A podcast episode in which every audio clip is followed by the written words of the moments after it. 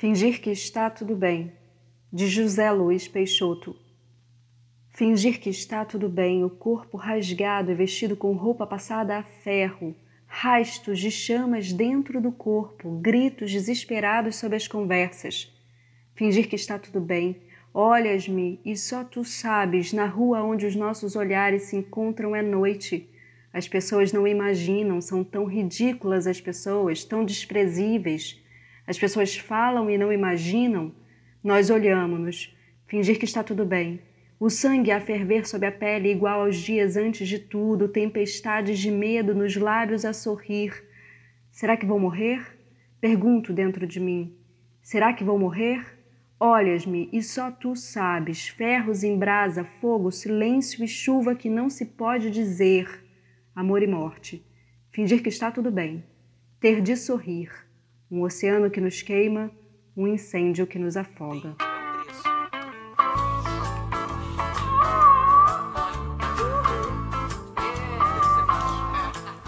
Monique Lima é filha da classe popular, artista de rua, educadora, jornalista, cientista social, letrista da banda Vever e doutoranda pela Unicamp, com pesquisa na área da sociologia da cultura. Brinca a sério arte, educação, cultura e sociedade. Meu nome é João Paulo Ferreira e está começando a segunda edição do podcast cotidiano. Porque nem toda feiticeira é corcunda,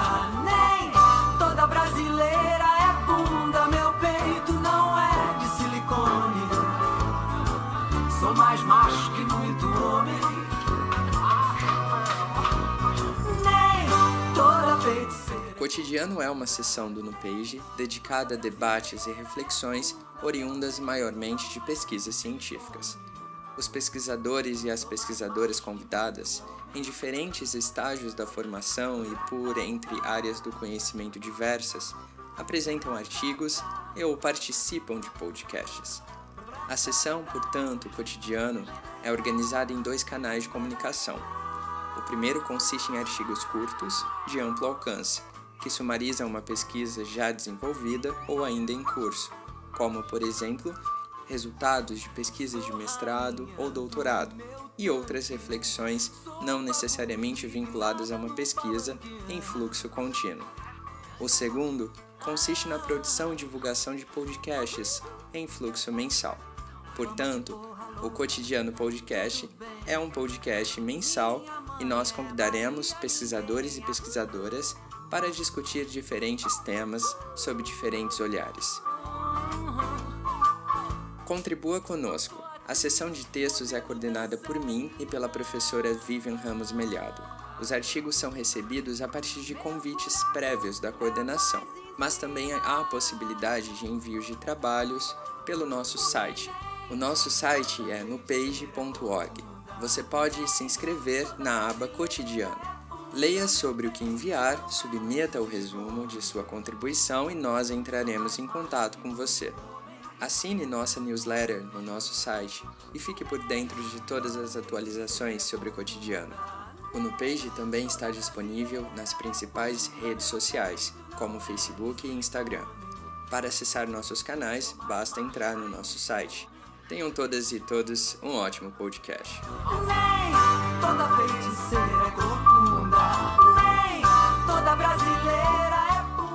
Nossa convidada de hoje é Rosana Marinho Albuquerque.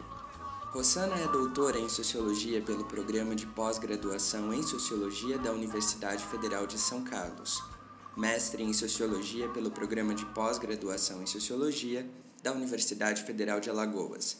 Pela mesma instituição, se graduou em Comunicação Social com habilitação em Jornalismo. Professora de Sociologia do Departamento de Ciências Sociais da Universidade Federal do Piauí. Seu principal campo de interesse de estudos são as temáticas relativas às questões de gênero, feminismo e sexualidade. Atualmente, estuda o fenômeno do feminicídio no Piauí.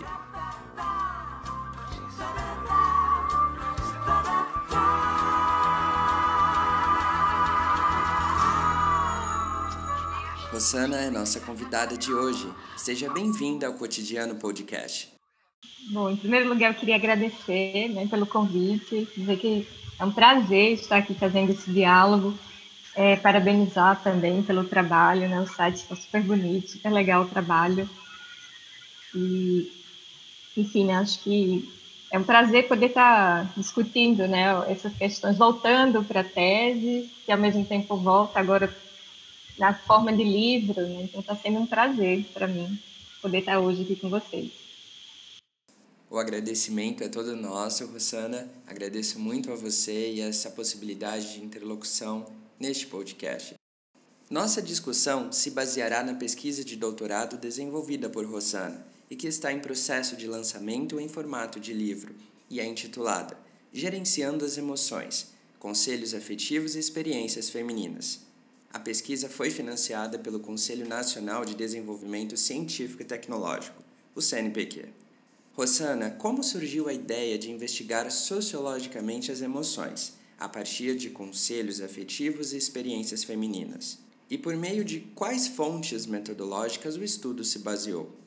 Você poderia nos contar como o estudo das emoções dialoga, em grande medida, com a grande área da sociologia e em que medida ou de que forma nós podemos compreender esse fenômeno como uma questão sociológica contemporânea?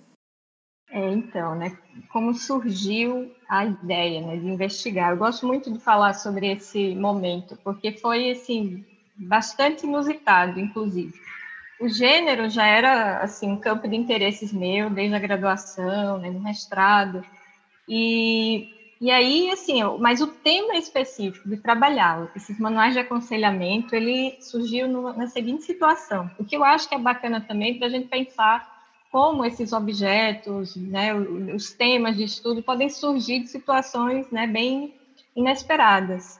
Eu estava no supermercado, nessa época eu ainda morava em Maceió, e eu estava na fila das pequenas compras, ou seja, aquela fila em que tem muitas mercadorias, né? Ali mistura, tem revista, tem bombom, tem... e no meio dessas mercadorias estava uma seçãozinha assim de livros e dentre eles um dos, desses manuais, que naquele momento era um dos mais vendidos. Né? E a capa me chamou a atenção, o tempo na fila me fez é, poder mexer nele um pouco, manusear, folhear, e aquilo me inquietou. Né? Era um livro que falava sobre as mulheres inteligentes, e uma rápida mexida nele me fez assim querer saber um pouco mais, né? Para quem aquele público se dirigia, é, o que é estava escrito ali dentro, né? Então, quando eu fui para casa, eu fui tentar encontrar, enfim, consegui encontrar um PDF disponível na época.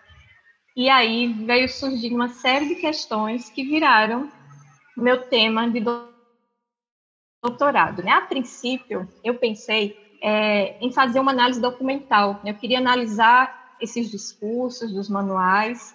Eu selecionei alguns manuais a partir do critério do que, que era mais vendido, né, eram chamados best-sellers naquele momento. E, e aí, quando eu fui fazendo uma pesquisa mais preliminar, eu descobri que algumas, alguns trabalhos já vinham discutindo né, os manuais, e numa perspectiva é, de gênero também. Né? Então, o que é que faltava? Que eu percebi que aí, nesse sentido, né, a minha pesquisa trouxe um, uma dimensão importante, que era ouvir as leitoras, né? Considerar essas experiências femininas. É, então, o segundo passo foi esse. No meu projeto, eu ainda estava mais centrada na análise dos manuais, né? Quando eu prestei o doutorado. Depois, já no início do doutorado, a gente fez essa, em diálogo né, com a minha orientadora, que foi a professora Maria da Glória, a gente fez essa escolha, né, e foi uma escolha muito acertada de ouvir as experiências das mulheres, né, e fez toda a diferença ouvir essas experiências, né, entender os sentidos que os manuais faziam na vida das mulheres. E eu acho que com isso também a gente conseguiu trazer uma, um aspecto importante para a pesquisa, que era não pressupor esse público apenas a partir dos manuais, porque isso é uma coisa que é muito comum, as pessoas já deduzirem quem seria esse público, quem são as pessoas que leem, às vezes até de maneira pejorativa. Então, eu evitei deduzir quem era esse público. E aí a minha análise ela foi né, se configurando e ela se estruturou principalmente a partir da contribuição de três autoras, né, que elas contribuíram em diferentes níveis de análise, né, porque aí veio muito, é, como eram manuais que tratavam de relacionamentos afetivos, né, que aconselhavam as mulheres nesse aspecto, então essas autoras me ajudaram a compreender essas dimensões emocionais em diferentes níveis de análise, né? Uma, uma primeira delas, que foi a, a né, socióloga australiana, Conel, ela me ajudou a pensar o gênero a partir de uma perspectiva multidimensional. Né? Então, pensei esse gênero vivenciado pelas mulheres a partir de diferentes dimensões, né? dentre elas, e a principal era a questão emocional. A Eva Luz, né, que tem produzido bastante sobre as emoções no capitalismo contemporâneo, a partir das contribuições dela, eu pude pensar né, na questão da cultura terapêutica, né, em que, e situar a difusão desses manuais, não só no Brasil, mas também em outros lugares do mundo, é, como parte né, desse fenômeno de uma cultura terapêutica.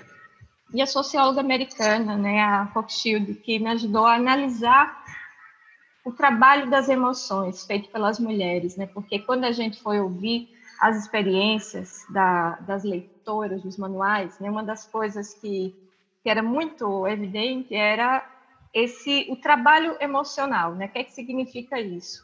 Os manuais, de alguma maneira, eles sugeriam às mulheres que os relacionamentos que elas tinham não davam certo por causa do comportamento dela, então elas tentavam imprimir um outro comportamento com vistas a se transformar em uma outra mulher, que era essa mulher idealizada por esses manuais, né? Então, a Rothschild me ajudou a entender como é que se dava esse trabalho das emoções. Né? Com relação à, à, questão da sociologia, né, acho que isso é uma pergunta bem importante, João. É, é muito comum que as pessoas associem né, o âmbito das emoções apenas a uma perspectiva individual. Né?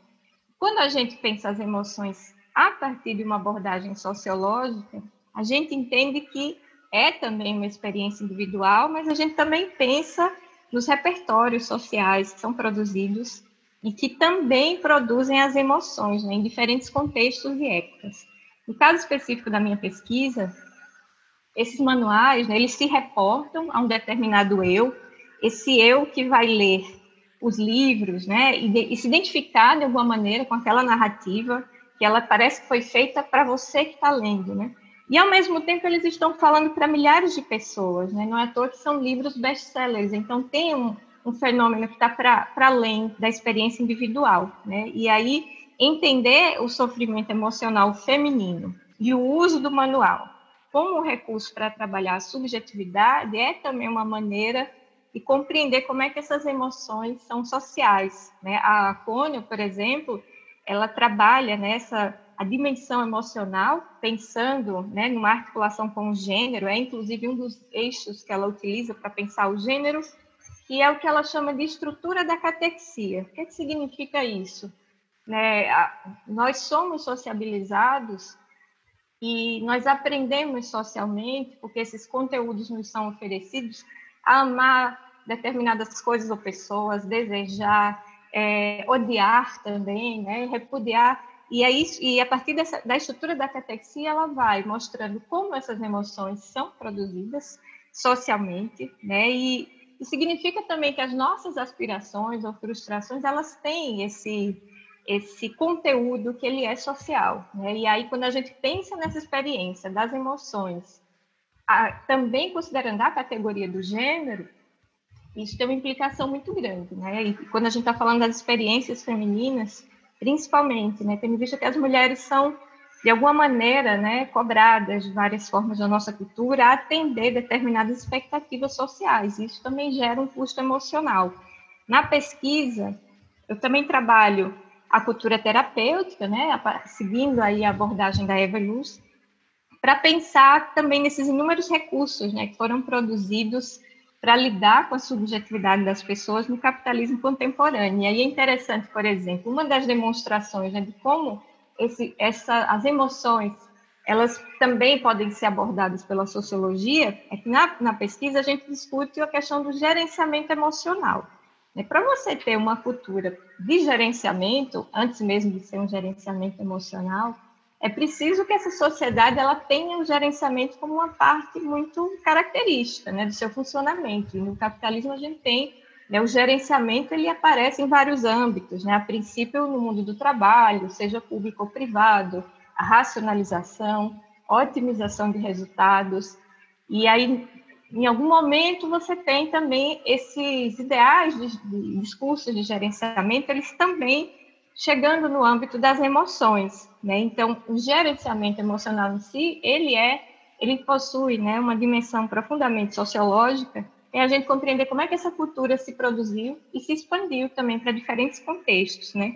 Na atualidade, por exemplo, né, várias questões da ordem das emoções, elas podem ser compreendidas sociologicamente, se a gente pensar, né, sofrimento, depressão, ansiedade, né, são sentimentos que são vivenciados por milhares de pessoas e que também expressam né, as particularidades de uma determinada época. Né? Então, essas questões embora também passem pelo âmbito individual, elas também são profundamente coletivas e, e também profundamente sociológicas. A pesquisa se baseou maiormente em análise documental dos chamados manuais de autoajuda e em entrevistas. O que são estes manuais de autoajuda e se é possível retraçar uma genealogia desde o surgimento, quando eles se disseminam em maior proporção na sociedade brasileira? A que mudanças ou transformações você atribui este último fato? É, então, os manuais de autoajuda, né, porque existem inclusive vários ramos né, e públicos desse tipo de publicação. Eles são livros que possuem vários ramos e públicos, mas eles possuem em comum o fato de que produzem uma narrativa em que o indivíduo ele possui recursos internos que ele pode acionar para lidar com os problemas da vida cotidiana. Esses manuais eles também têm uma característica de ser um produto vendável, então eles se dirigem para um determinado público com a perspectiva também de vender bastante, né? São produtos que eles são analisados antes mesmo de, serem comercializados. E é interessante destacar que os problemas que, em geral, os manuais trabalham, né, eles abordam, são muito focados no âmbito individual. E isso revela também como o indivíduo ele adquire um relevo né, na nossa cultura. Por outro lado, ele mostra também que as experiências individuais estão permeadas de muitas impossibilidades. Né? O, o manual ele se mostra como aquele socorro para os dilemas individuais, que também oferece um caminho prescritivo, né? ou seja, você tem que ir por aqui para poder o, o seu problema ser resolvido. Tem um livro clássico chamado Self Help, ele é assim um clássico da autoajuda. Ele foi publicado no século XIX, né, na Inglaterra, por um autor chamado Samuel Smiles. E esse livro, né, é engraçado porque assim, quando o, Smiles ele publicou o Self Help na metade ali do século XIX, é um contexto em que de alguma maneira esse modo de sociabilidade urbana, capitalista, moderno, ele está se consolidando mas ainda há uma expectativa muito grande, né, assim, do que seria o exercício da liberdade individual, né, e de certa forma ainda uma uma, uma apologia, né, do que foi o próprio desenvolvimento técnico da modernidade. Nesse livro, que é um livro bem extenso, ele, ele faz menções a várias pessoas que, por exemplo, grandes inventores da modernidade, né, que inventaram coisas grandiosas que dentro das suas casas, pessoas humildes que fizeram grandes invenções científicas, técnicas, ou seja, que teriam utilizado o seu esforço, a sua capacidade não só para produzir algo genial, mas para também contribuir com o próprio desenvolvimento da sociedade. Isso é interessante porque revela um certo momento, né, assim, da modernidade capitalista, também dos ideais de indivíduo liberais, né, naquele dado contexto. É, a partir do século XX, especialmente as primeiras décadas, nos Estados Unidos, essa cultura também vai se desenvolvendo, ela vai absorvendo algumas dessas vertentes, ela vai mesclando, inclusive, várias perspectivas né, de, de um certo culto da individualidade e dos recursos que estariam internos em cada indivíduo e que uma vez que você utiliza, você pode é, obter aquele objetivo de sucesso profissional, pessoal, enfim. Essa cultura ela vai se desenvolver bastante né, nos Estados Unidos e ela vai também se expandindo para outros contextos, né, especialmente se a gente pensar a partir do pós-guerra, né, no século XX, quando os Estados Unidos se tornam também não uma potência econômica, política, parte da sua cultura, também vai se expandindo para outros contextos e também os produtos dessa cultura, né? Então, discursos gerenciais, otimização de vendas, apologia do sucesso também vão sendo exportados para outros contextos e vão fazendo parte desse repertório, né, digamos, do, da autoajuda. No Brasil, uma, uma primeira leva dessas publicações, né, especialmente assim, a partir dos anos 90, tratava dos manuais voltado para o mundo dos negócios, relacionamento interpessoal no trabalho, desenvolvimento de habilidades comunicativas. E a partir dos anos 2000, né, eu diria ali especialmente a primeira década, esse segmento direcionado para o público feminino, ele vai ganhando espaço editorial, e é quando os manuais né, que eu estudei, eles são traduzidos e publicados no Brasil, que essa é uma das características também. Naquele momento, a maioria desses livros eram escritos por pessoas que não eram brasileiras. É, então, eu interpreto que a procura por esses livros no Brasil coincidiu também com um contexto em que mais mulheres estavam alçando lugares em profissões de carreira, maior escolaridade, independência financeira, vivenciavam um contexto de maior liberdade sexual e começam também a não se encaixar em um certo modelo de relacionamento que era mais hegemônico em outras épocas. Né? Então, esse mercado dos relacionamentos, para usar um termo aí da Ilus, ele começa a apresentar também desvantagem para as mulheres. E nesse cenário né, de, de conquistas femininas, e que ao mesmo tempo as expectativas de que a mulher tinha que estar em um relacionamento, essas coisas não estavam casando mais, manual ele aparece como um socorro emocional para muitas mulheres. Né? Quando a gente vai olhar no Brasil, eu tive essa curiosidade durante a pesquisa, observar em outras épocas que tipos de aconselhamento se davam às mulheres. Né? Então, no, no, na tese, no livro também tem, tem um pouco desse recorte, né, do que é que nos antecedeu em termos de, de manuais de aconselhamento. No Brasil existe uma produção em várias épocas né, de discursos direcionados às mulheres que, de alguma maneira, aconselhavam sobre como elas deveriam agir, que tipo de parceiro seria considerado ideal.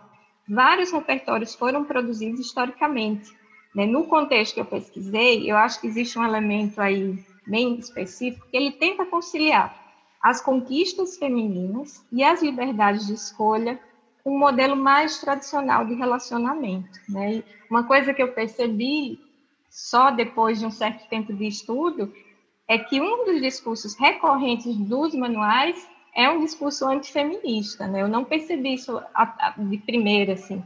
Mas uma análise mais cuidadosa foi me mostrando que os manuais criavam o ideal de mulher independente, poderosa, moderna, mas ao mesmo tempo eles criticavam os excessos, né, do que seria uma mulher poderosa, ou seja, essa mulher não poderia ser confundida com uma feminista, né? Isso eu fui observando assim nas sutilezas dos discursos.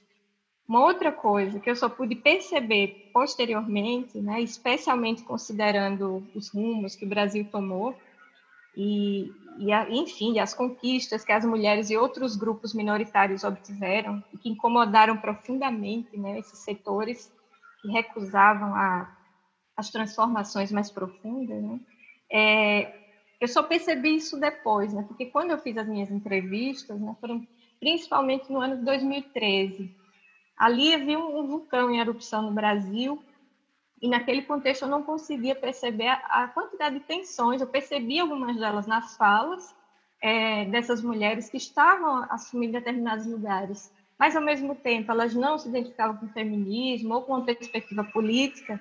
E tudo que foi acontecendo depois no Brasil né, foi me ajudando a perceber que esse discurso também disputava, de alguma maneira, esses ideais sobre ser mulher, né, no contexto brasileiro.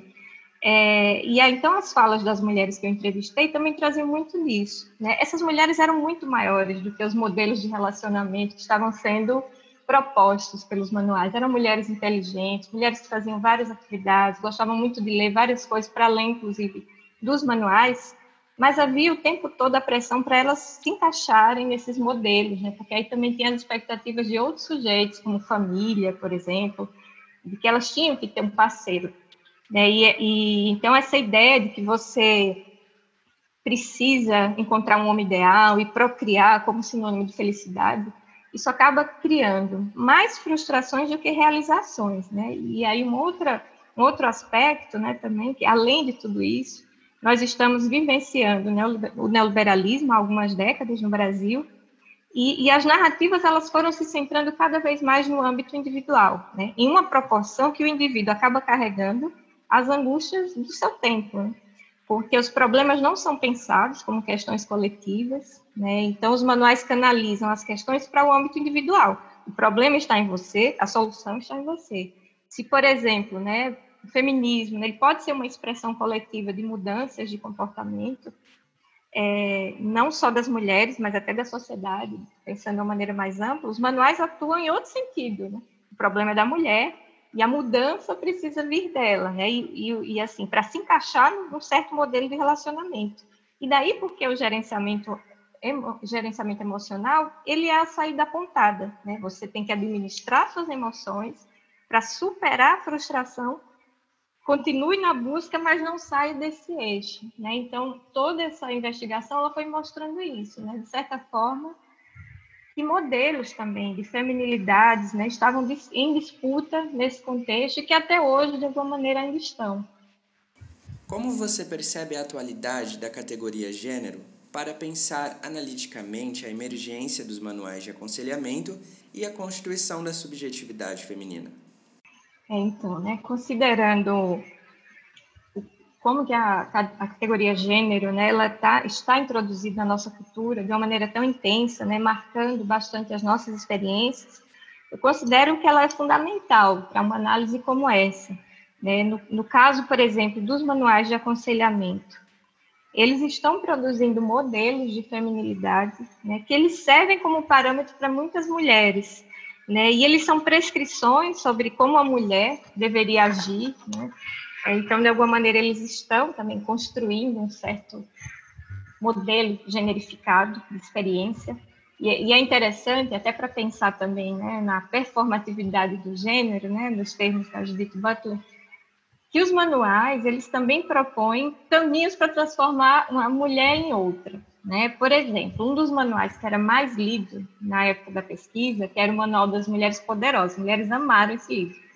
E ele tinha como um eixo central da narrativa que era a ideia de transformar a mulher boazinha em poderosa. Né? E é interessante quando ele propõe essa mudança, não, você agora é essa mulher, mas você vai se transformar em outra mulher, ou seja, você não é uma mulher igual ao longo da sua trajetória, a gente pode perceber como o gênero é uma construção, né? E a gente também pode pensar nas subjetividades femininas, né, nas várias subjetividades, que muitas vezes nem cabem num só modelo de manual.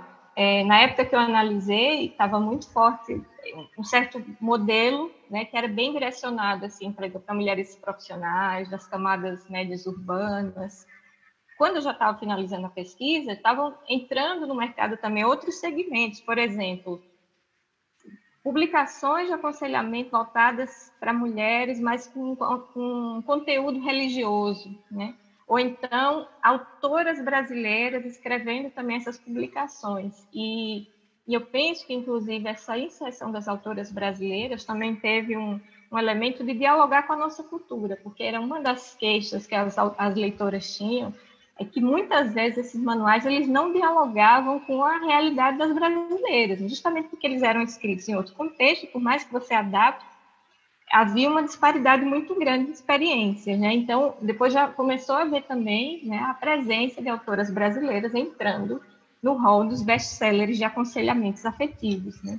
Então, uma certa segmentação de públicos, né, e de discursos que vão produzindo esses ideais sobre como a mulher deveria agir. É, uma outra coisa que eu acho que é importante também, né, numa análise que considera essa perspectiva do gênero e que pode revelar, é aquilo que fica oculto ou invisível nesses discursos. Né? Nos manuais que eu estudei, a saída deles, né, ela sempre está associada a um relacionamento heterossexual e monogâmico. Né? Se a gente pensar, as crises nos modelos de relacionamento poderiam caminhar para várias possibilidades, né? inclusive a de recusa né, de uma heteronormatividade. Então, os manuais eles oferecem um combo, né, que inclui modelo de feminilidade, né, tida como aceitável, de orientação sexual e um modelo de conjugalidade, né? Então, ele exclui do imaginário outras possibilidades, sejam as que já existem, né, de alguma maneira são silenciadas, ou as que poderiam ser experimentadas, então eles acabam reforçando um modelo que privilegia uma certa masculinidade, né, um modelo hegemônico. É, e é tão emblemático pensar isso, né, é, principalmente quando a gente pensa assim, o que, vai depois que eu concluí a pesquisa, né? E eu acho que parte dos retrocessos que a gente vive hoje tem muito também dessa tensão, né? uma atuação de discursos que procuram rejeitar a historicidade do gênero, né? essencializar as experiências como forma de impedir transformações. Então, eu penso que a categoria gênero ela é necessária, não só para essa análise que eu fiz, né? mas acho que o próprio contexto atual ele também oferece muitas demonstrações de como ela é necessária. Afinal de contas, com o advento da internet comercial e das novas mídias digitais, é possível dizer que os manuais de autoajuda se reconfiguraram e ganham também materialidade em diferentes formatos e plataformas, mas guardando continuidades com os antigos formatos, como livros, revistas, etc. É possível dizer que pós-internet este fenômeno se radicaliza? É, eu penso que sim é, quando eu fiz a pesquisa, né, o, os autores e autoras que escreviam esses manuais, eles também é, comercializavam outros produtos, né, naquele momento, e produtos que tratavam de relacionamentos afetivos. Então, sites, palestras, é, cursos, né, consultorias, todos eles tinham algo mais né, a vender, a comercializar além dos manuais. E uma coisa que me chamou muita atenção naquele momento foi a figura do coach, né? o aconselhador profissional. Naquele momento, esse profissional não era tão difundido né, na nossa cultura como, como tem sido hoje. Né? E, e uma das entrevistadas, ela fez essa menção. Né? Eu, ela estava sendo entrevistada porque ela tinha lido um dos manuais, mas na entrevista ela mencionou um profissional brasileiro que ele era um aconselhador profissional, ele também tinha publicado um, um livro, então eu fui, fui, fui, procurar, né? fui tentar entender. E aí eu acabei inserindo um dos livros dele, porque eu descobri que era. Ele era um profissional do marketing, ele estava trabalhando como coach, então ele tinha, assim, oferecia vários serviços, inclusive, no site dele, e ele falava: olha, eu não trabalho, não é uma abordagem psicológica, terapêutica, é uma meta de conseguir um relacionamento afetivo. Então, você me fala o que você quer, a gente vai seguir os passos. E, e essa figura, né, assim, esse tipo de profissional de lá para cá, assim, ele se expandiu para várias áreas, né? Inclusive, hoje a gente tem coach para quase tudo, nas várias plataformas. É, ou seja, nesses recursos né, dessa cultura terapêutica, ela, é, eles se ampliaram bastante e estão acionando todo, todas as possibilidades né, de difundir esse conteúdo. A Eva Luz ela discute bastante essas questões em um livro né, que infelizmente não tem em português, se chama Why Love Hurts. Né? Ela vai mostrando vários desses elementos dessa cultura terapêutica e como essa cultura, ela, né, enfim, ela vai oferecendo esses discursos, esses serviços e, e, e várias implicações também nas experiências femininas. É, então, eu acho que sim, é, com a internet eu, houve uma expansão dessa, desses serviços. Da perspectiva das narrativas biográficas e das trajetórias de gênero, você poderia fazer um balanço a partir das falas de suas interlocutoras sobre se e como as percepções sobre maternidade, família, relacionamentos e casamento estavam atravessadas e entrecortadas pelos manuais? E em termos sociodemográficos, o que a pesquisa avalia a respeito das diferenças baseadas em classe, escolaridade, sexualidade, raça, etnia e geração em torno do chamado gerenciamento das emoções? É, então, eu, eu entrevistei né, 23 mulheres. Na época eu fiz um contato, acho que talvez cerca de 50 mulheres, né, mas eu entrevistei 23 mulheres, de diferentes regiões, inclusive, do país. E naquele momento eu, embora né, eu não tivesse essa intenção de generalizar os dados, eu entendia que era uma amostra pequena, uma pesquisa qualitativa. Houve algumas recorrências que eu penso que se manifestariam também numa escala maior, né, caso fosse uma pesquisa de maior amplitude. É, algumas características eram muito presentes entre essas mulheres, né? por exemplo, mulheres dos contextos urbanos, é, a maioria estava no ensino superior, cursando, ou já formado, inclusive em pós-graduação. A maioria estava solteira, né, em um contexto que variava entre classe média e classe média baixa, e, e, que tinham também vivenciado né, uma mobilidade social, especialmente por via da educação. Né, foi muito frequente nas falas das mulheres, elas se distinguindo das experiências das mães, que na maioria das vezes eram mulheres que tiveram menos acesso à escolaridade ou profissões de carreira.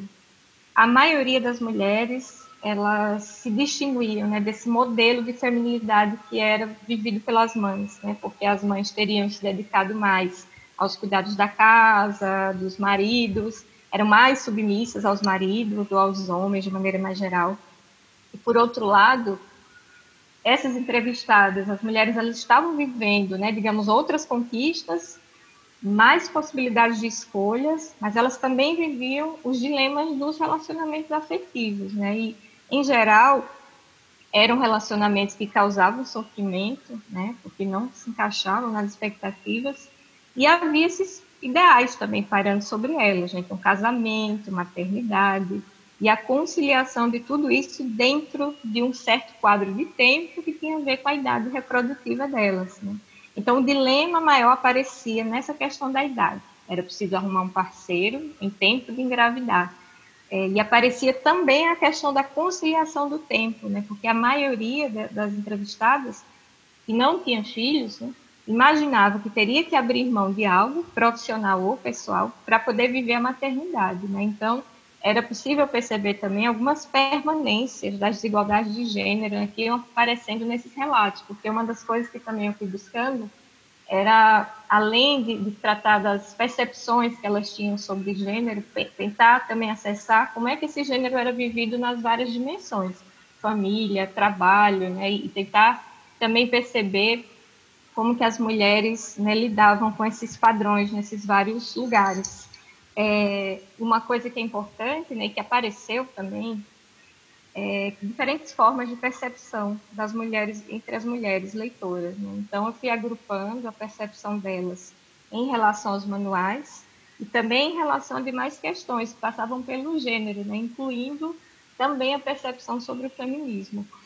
E apareceram concepções né, que, embora fossem minoria na, nessa, nesse recorte de entrevistadas, é, mas questionavam modelos de relacionamento, questionavam essa associação mulher-maternidade, a heteronormatividade. Né? E essas falas também foram importantes porque, naquele momento, o feminismo assim, ele não estava tão em cena quanto veio a ficar a partir de 2015. Né? E essa era uma das questões que eu discuti, inclusive, no encerramento do trabalho, né? que o feminismo ele também poderia utilizar vários canais de diálogo e atingir um público maior. É, naquele contexto, o feminismo ele estava mais localizado, isso no Brasil, né?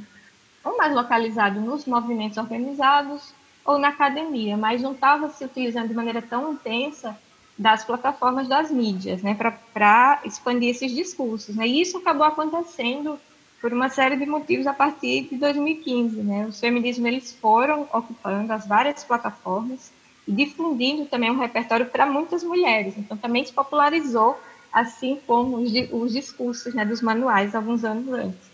É, e até mesmo conceitos né, que estavam mais restritos à academia, eles também foram se difundindo e hoje atinge um público bem maior. Né? Tem pessoas que, eu percebo isso muito, inclusive dando aula, né, das alunas que chegam assim na universidade nos primeiros períodos, né, que já têm acesso a determinados conceitos que conheceram pelas plataformas como YouTube, Instagram, e depois é que elas vão conhecer via textos acadêmicos. Muitas vezes já escutam falar dessas autoras antes de ter acesso a esses textos, né? Então, é, eu penso que algumas dessas questões que foram aparecendo na pesquisa, elas também estavam comunicando sobre mudanças né, que a gente estava vivendo e que rumos que também a gente tomaria, porque essa própria ideia né, de você, eu sou mulher moderna, mas eu não sou feminista, isso também comunicava sobre perspectivas, né, de como as mulheres iam lidar com, com, enfim, com a própria desigualdade de gênero, né? Se você enfrenta numa perspectiva mais individual, você vai ter mais obstáculos, né? Na medida em que a gente compreende as coisas numa perspectiva mais política, a gente entende que muitas vezes não é um problema só nosso, né? E eu acho que essa era uma das coisas muito marcantes, assim, que quando eu perguntava para elas, né, o que, que elas entendiam pelo feminismo, já que os manuais estavam utilizando muito dessas nomenclaturas que tinham a ver com o feminismo, e se elas se viam como feministas. A maioria dizia que não se via como feminista, né? E a forma delas explicarem, eu acho que também dava um pouco dessa, dessa percepção, né? De que, no fundo, essas desigualdades, ou enfim, essas opressões eram vivenciadas de uma maneira mais isolada, né? Ou então quando se reuniam era mais nessa perspectiva da autoajuda. Então, mesmo com o apoio de outras pessoas, mas é sempre aquela ideia de que o problema está em você, né? E não, às vezes, num, num contexto mais amplo da própria sociedade.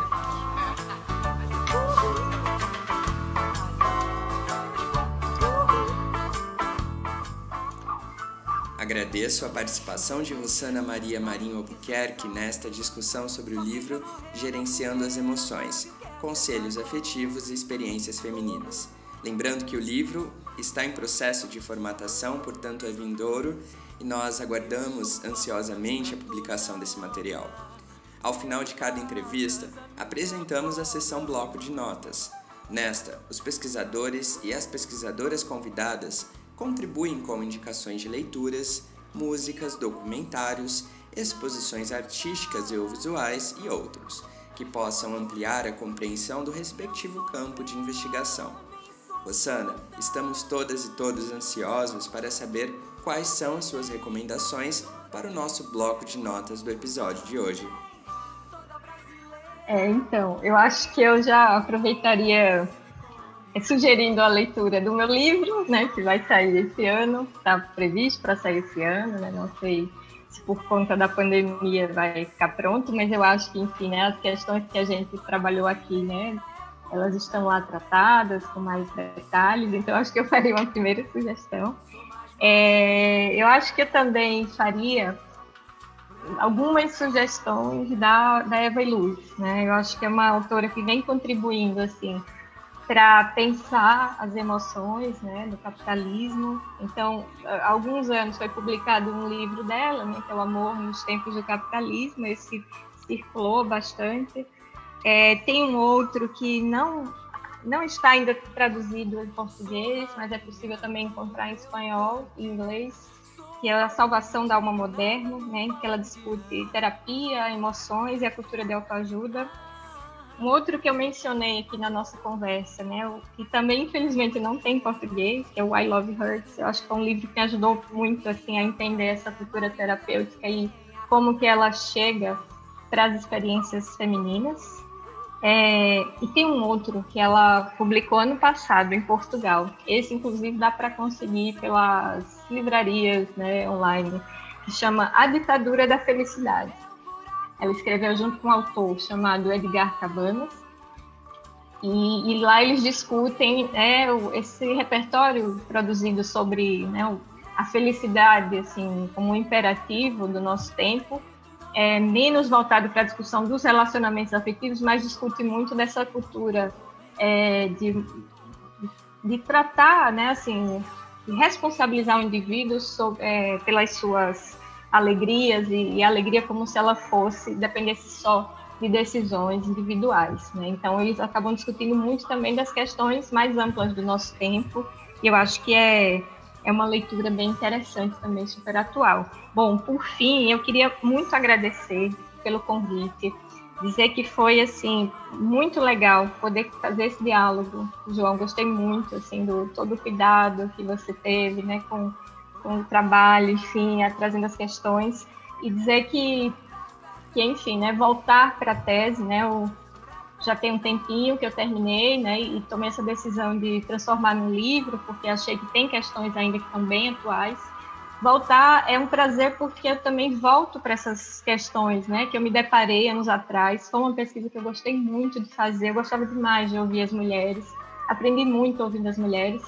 E, e, percebia, inclusive, eu acho que isso talvez é um aprendizado metodológico para tudo que eu vim fazer depois, que é como os universos subjetivos eles são tão complexos, né? As experiências das pessoas são muito complexas e a gente só consegue trazer um pouco disso quando a gente está disposto a ouvir as pessoas, né? Então, eu sou também profundamente grata, né, por essas mulheres terem se disposto a falar, né? E falavam bastante, enfim, então eu fui todo ouvido. E, e, o resultado foi isso. É uma pesquisa que eu gostei muito de ter feito e, e que eu acho que ela rende ainda bastante discussões.